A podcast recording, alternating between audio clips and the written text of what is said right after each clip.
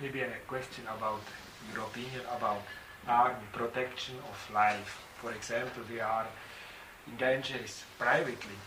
Can I protect me physically, or can I say no? It's not my function, and I speak about say bye bye, please for help, or I can take my gun and shot the man, for example.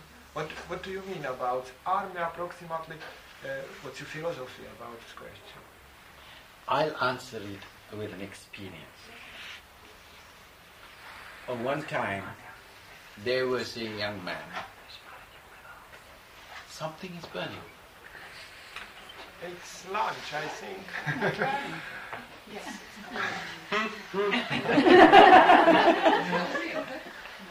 Check your oven, madam. Come. And this young man came for the devotion. And when I looked at him and I thought to myself, "Mm-mm, this is trouble. Because he had such aggression, amazing aggression. And so I asked him why. He said, I don't like you. I want to beat you up. I said, Really? I Come round and I will give you an opportunity to do what you want. So he came round and I was sitting in the ladies' room and I said down. And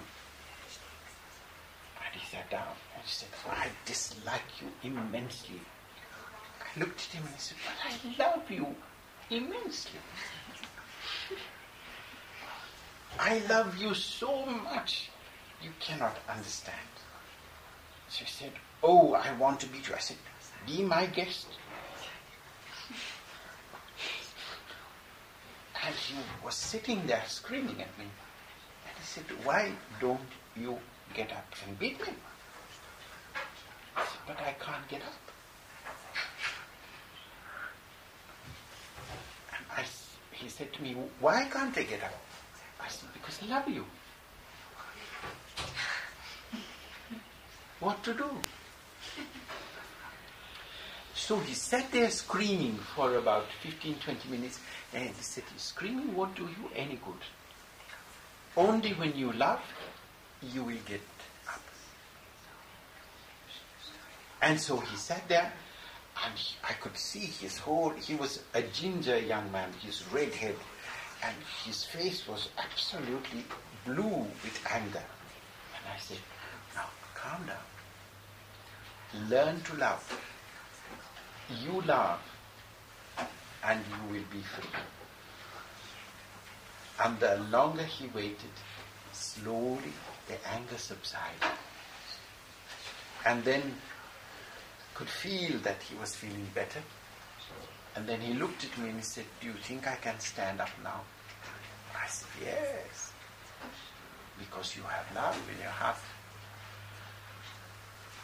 And that love is the most powerful weapon you have got, more powerful than a gun. You can disarm people with love. And then he became such a devotee. he wouldn't do anything without ringing me up. What, two, three times a week. If he found a new girlfriend, he had to ring and t- get my ideas about his girlfriends. And oh, it, it went on for years. Love is the power, most powerful weapon a human being has got in him.